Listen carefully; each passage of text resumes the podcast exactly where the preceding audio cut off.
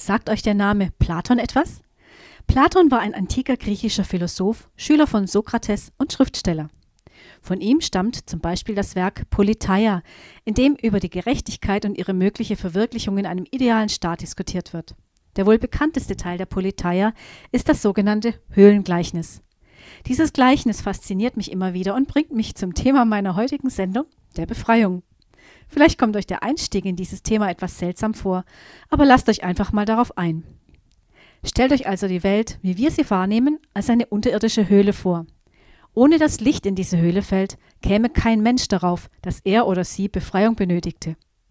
In dieser Höhle sind Menschen so angebunden, dass sie immer nur auf die Höhlenwand vor ihnen schauen und die Köpfe nicht drehen können. Hinter ihnen befindet sich ein Ausgang, den sie aber nicht wahrnehmen können und deshalb nichts davon wissen.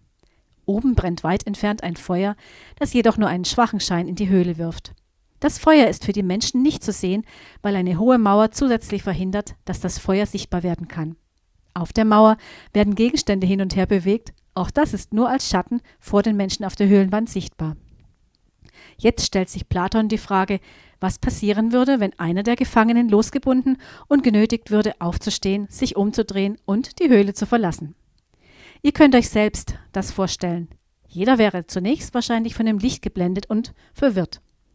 Unter Umständen würde die Person gerne wieder in die Höhle und in die vermeintliche Geborgenheit zurückkehren. Ein Aufenthalt in der Welt über der Höhle führte aber nach und nach zu steigender Erkenntnis und möglicherweise auch zu dem Wunsch zurückzukehren und andere von den Erkenntnissen zu erzählen. Was wäre die Folge? Würden die anderen Personen dieser Person glauben oder sie für durchgeknallt halten? Könnte sie wieder in ihr altes Leben zurückkehren? Wäre das Leben dieser Person nicht auch gefährdet? Mit diesen Fragen mache ich eine kleine musikalische Pause.